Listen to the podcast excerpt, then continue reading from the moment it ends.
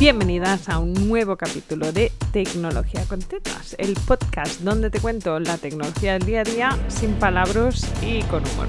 Hoy vamos a hablar de palabras. Hoy si toca voy a contarte qué es el blockchain y por qué lo vas a flipar cuando entiendas lo que es para todos los públicos, ¿vale? Warning, warning, warning. Antes de empezar, si eres experto en o experta en blockchain, no escuches más. Esto no es para tu nivel, ¿vale? Voy a decir cosas que igual dices, no es exactamente así. Pero es que el objetivo no es dar una masterclass de blockchain. El objetivo es que la gente entienda cómo funciona esta tecnología y lo potente que es para transformar nuestras vidas.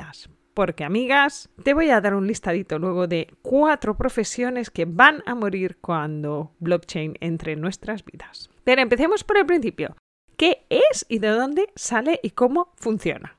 Blockchain literalmente significa cadena de bloques. Este concepto es el que engloba la definición, ¿vale? Se trata de bloques de datos, ¿vale? Y cuando decimos bloques de datos, tienes que imaginarte como si esto fuera la enciclopedia. Vamos a tirar muy para atrás, ¿eh? vamos a ir al papel. El bloque sería un volumen, Y dentro tiene un montón de datos. Estos datos pueden ser transacciones, no hace falta que sean entradas de definición, ya nos entendemos, ¿eh? Podrían ser, por ejemplo, todos tus pagos de tu tienda online, ¿vale? Que están en un bloque, en un volumen de esa enciclopedia. Y ese bloque está atado al resto de bloques. Funcionan como una sola unidad. ¿Y cómo están atados? Están atados mediante encriptación. ¿Vale? Pero es una encriptación lo que se llama distribuida. Y ahora te lo cuento. Imagínate que yo tengo la misma enciclopedia que tú, y la misma enciclopedia que mi vecina. Si esto fuera un bloque de pisos, ¿vale? Cada uno del bloque de pisos tendría la misma enciclopedia. Entonces, cuando yo añado una palabra, por ejemplo, vamos a añadir blockchain, que no existía en nuestra enciclopedia, y vamos a poner blockchain en la definición. Yo la pongo en mi enciclopedia y de mi enciclopedia se replica a todas las enciclopedias del bloque de casas, ¿vale? De manera que todas son iguales. ¿Qué significa esto? Que si alguien intentara poner una entrada que no es correcta, todas las demás enciclopedias le dirían, eh, eh, eh, eh, eh, esta palabra es nueva, yo no la tengo. Por favor, dame esta clave secreta que tenemos nosotras que me dice que la entrada que tú estás metiendo en la enciclopedia es correcta y debería replicarse a todas las demás. Por esto es súper seguro, porque no puedes hackear el ordenador central de un blockchain porque está distribuido. Yo podría robarme la enciclopedia de casa de mi vecina, si alguien podría entrar por la ventana y robarse la enciclopedia, pero no podría transformarla, porque en el momento en que alguien intentara quitar una transacción, borrar una transacción para ocultar algo chungo, todas las demás enciclopedias seguirían teniendo esa transacción porque no puedes borrarla de algo que no tienes. Por esto es súper seguro, porque yo no puedo borrar transacciones ni añadir transacciones sin el permiso de toda la red. ¿Sí? Es la seguridad, lo que se llama distribuida.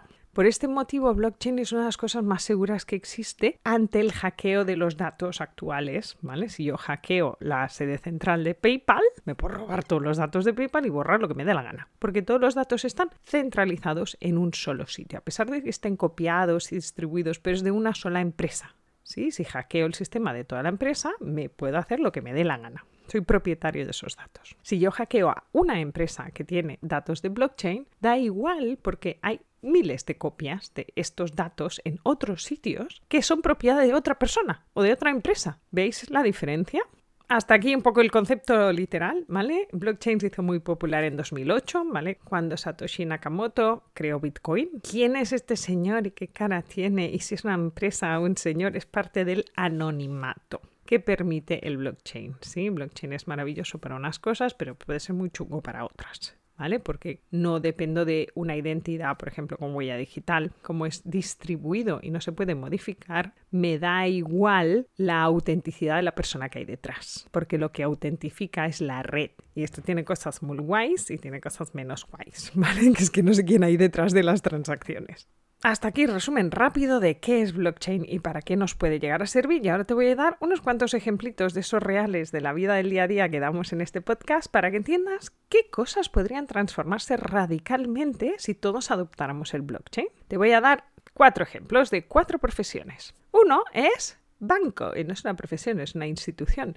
Tú necesitas que alguien asegure tu dinero porque se puede robar. Si nuestro dinero fuera criptomoneda, como no puede desaparecer porque recuerdas que está validado por muchos ordenadores, esas transacciones están copiadas en muchísimos otros ordenadores, al final no necesitas que un banco asegure tu dinero. Así que el sistema bancario, comisionario, centralizado y controlador podría morir. Por eso blockchain es una de esas tecnologías a que le va a costar muchísimo llegar al gran público. Porque los grandes poderes fácticos, y espera que te cuente los otros tres situaciones, eh, no están por la labor.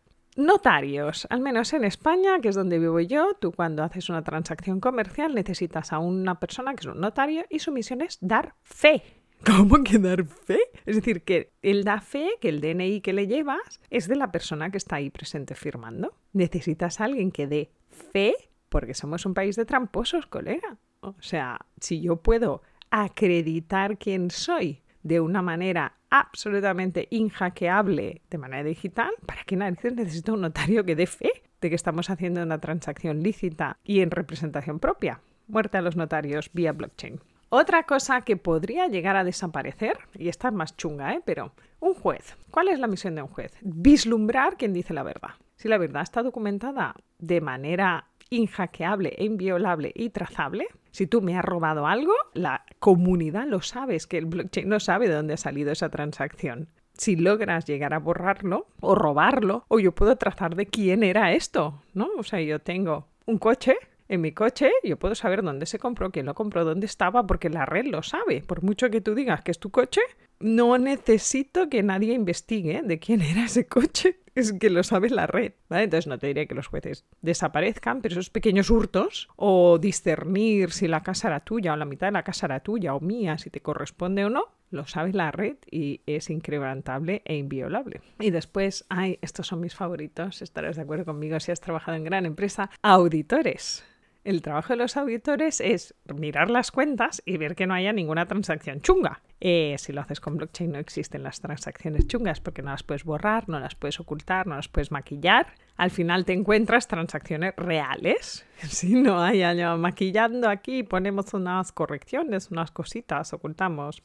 Ocultar no es posible cuando la verdad está distribuida en muchos otros servidores y ordenadores. Y esta es la verdadera revolución del blockchain, porque vivimos, al menos voy a hablar de mi país, ¿eh? no sé los demás, pero me da la sensación que la cultura latina es bastante transversal. Vivimos en un país de tramposos, culturalmente, ¿eh? o sea, hacerle trampas al sistema está hasta bien visto, ¿no? De, uy, me ha ahorrado esto, pues mira, voy a de mentir aquí, me he sacado unos dineritos. No digo, no entro en política, es decir, lo que se hace con nuestros impuestos tampoco está bien hecho, es decir, la trazabilidad del blockchain llega hasta ahí, hasta que tú pudieras trazar tus 200 euros de la renta, ¿dónde han ido? La verdadera revolución social del blockchain es que destruiría nuestro sistema.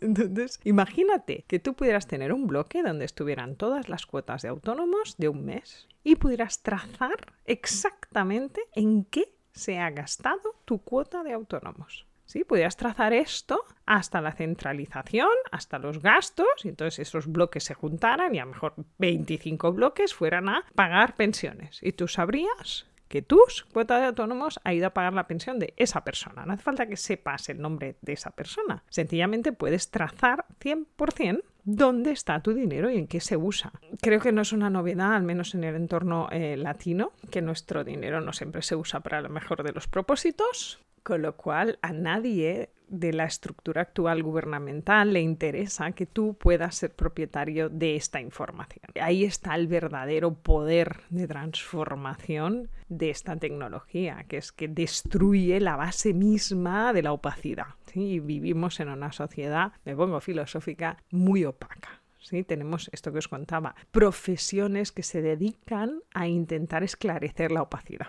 ¿No? A dar fe, a ver quién tiene la razón, a ver de quién es toda esta estructura social se destruye si implantáramos un blockchain masivo. Por eso la gente que trabaja en blockchain lo flipa, necesita que blockchain baje a la realidad ya, pero lo veo complicado, francamente. La transformación sería tan bestia, ¿no? Que tú te estés comiendo una tortilla y sepas ese huevo exactamente de qué granja, de qué gallina, cuántos años tenía esto que nos ponen numeritos, ¿no? Los huevos de 0, 1, 2, 3, que nadie pudiera mentir en esto. Yo puedo saber cuántos días de sol ha visto la gallina que ha puesto el huevo que me estoy comiendo. Cero opacidad, cero ocultación de datos, trazabilidad total y absoluta de todo lo que haces. Entonces, bueno, si te pones a ver todo lo que haces, igual hay cosas que no te interesan. Que se vea o sí, o vives una vida absolutamente legal y acorde y te parece fantástico. Este es el riesgo, yo creo, de, de impulsar una adopción masiva de blockchain. Es que hay grandes estructuras que no funcionarían y que habría que cambiar radicalmente.